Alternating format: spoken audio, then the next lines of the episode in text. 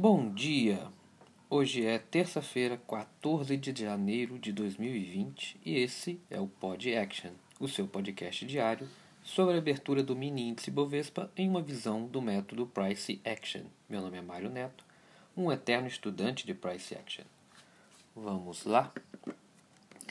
Avaliando o gráfico diário do WinG de gato 20 Ontem tivemos uma barra compradora de cerca de 1.700 pontos, mais ou menos.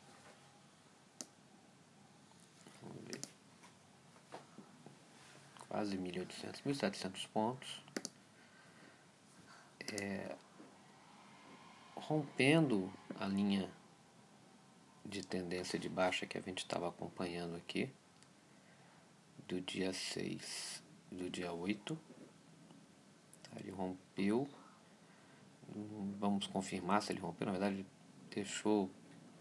Não deixou metade do corpo para fora, mas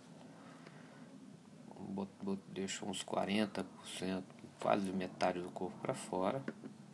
Mas demonstra a primeira barra compradora depois de cinco barras vendedoras no gráfico diário. É, ainda num movimento lateral com muita sobreposição de barras nas últimas sete barras, porém demonstram uma mudança do ciclo. Estava um ciclo aqui, um, um broad channel de baixa, e ele começou a tentar romper, modificar esse, mudar, mudar o ciclo. Provavelmente num, ou num ciclo lateral ou num ciclo de, de alta aqui. Tá? É, observando que se a gente traçar uma outra barra aqui lá do dia 17 do 12, na verdade quando virou quando virou o, o índice, ele respeitou essa linha tocando aqui também na máxima do dia 9 do 1. Então ele chegou próximo dessa linha de tendência de alta, de, dessa, desse suporte. Então, é uma linha que eu vou deixar aqui para me acompanhar se, se o preço de hoje vai tentar tocar nela. Tá. No 60 minutos, a gente viu que na manhã de ontem foi um foram cinco barras compradoras, uma vendedora e três outras três compradoras, deixando um gap aqui de alta, fechou o gap de o gap que tinha de ontem que eu havia falado. Se a gente traçar aqui no fechamento de ontem, a gente tem um bom gap de alta aqui que ele pode vir a fechar hoje entre os 111,940 e os 117,270. Tá tocando aqui um pouquinho na mínima dessa barra de baixa. 117,250 mais ou menos. No 30 minutos é, a gente já não vê somente barras compradoras, a gente vê que teve correções dentro dessas barras, mas as barras compradoras elas tinham urgência, pois não tinham sombra superior. Somente a última barra lá de meio-dia que a gente percebe que teve uma sombra, uma sombrinha, e depois as sombras foram aumentando, porém as sombras de baixo começaram a ficar salientes também, demonstrando que o que a força compradora começou a se perder aqui por volta das 2 14h30, onde começou o movimento mais lateral após essa subida.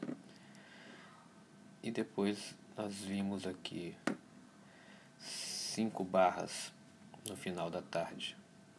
Compradoras, uma vendedora, porém com mínimas e máximas maiores. Somente a, a vendedora que foi uma pequena correção, mas ele continua subindo. É, no 15 minutos,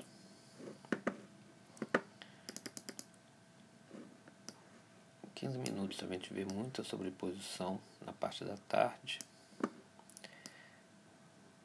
E esse rompimento aqui da parte da manhã do 116,905. Eu já falei que ontem que eu estava perseguindo esse preço do 116,790, que era os swings anteriores importantes, era um magneto importante.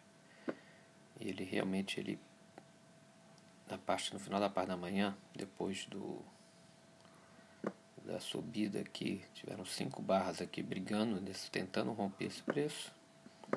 E quando ele realmente conseguiu romper, foi embora. E foi parar só lá no 117,550. Ele começou a lateralizar novamente.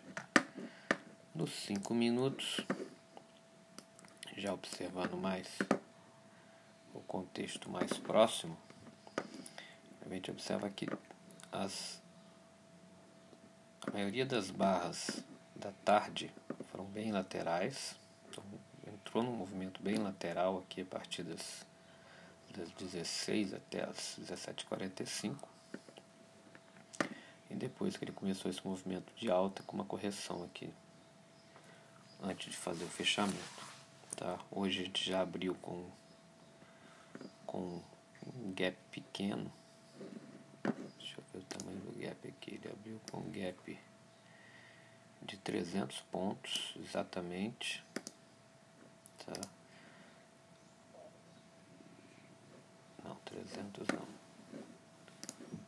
Abriu com um gap de 160 pontos, fez uma barra de mais 200 pontos para baixo. Ele está nos 5 minutos aqui, ele já fez quatro barras vendedoras, está começando um movimento de correção. São duas barras compradoras. Agora são 9 e 26. Então está com uma volatilidade. Começou com a volatilidade de uns 200 pontos, mas começou a entrar numa lateralidade. É, pontos aqui para se monitorar no dia de hoje. Eu vejo que o 117.295, que é a mínima da tarde de ontem, e esse preço aqui, 117,690, que foi um preço também bastante disputado tanto na manhã quanto na tarde de ontem, vão ser dois magnetos que eu vou acompanhar no dia de hoje. É minha visão para hoje que ele vai fazer uma outra barra compradora, mas eu não sei se ele vai romper essa linha essa linha de esse suporte que virou resistência aqui, formado desde lá do dia 17 do 12. Eu acredito que ele vai fazer um, uma barra compradora aqui hoje. É minha, minha a probabilidade minha para isso, mas que ele ainda vai ficar dentro dessa pequena lateralidade aqui, se a gente verificar a barra desde o dia 10 do 12, tá? quando ele fez o primeiro doji, ó, no dia 20 do 12 ele começou, fez o primeiro doji, você vê que ele sobe, desce, isso no gráfico diário, ele sobe, desce, sobe, desce, faz essa descida não tão forte nessa na semana passada, volta a subir hoje, então ele está no movimento lateral, não tem, não está no movimento de tendência que hoje foi ontem foi uma um, diária no, no, diário no intraday foi um, um movimento de tendência. Então acredito que ele vai continuar subindo mas ele não vai aqui nesse momento virar ainda uma tendência de alta forte talvez mais para o final da semana ou semana que vem mas hoje acredito que ele ainda vai ficar dentro dessa lateralidade ele vai tentar romper essa lateralidade aqui do 119 e 100 e do 115 690. Essa é a minha probabilidade para hoje. E é isso, pessoal. Bons trades para todos e até amanhã com mais um Pod Action. E só mais uma coisa. Corajoso ou covarde? Os tolos cobiçam apenas os bons resultados, mas são covardes demais para procurá-los e por isso estão continuamente falhando. Não seja corajoso nas perdas e covarde nos ganhos.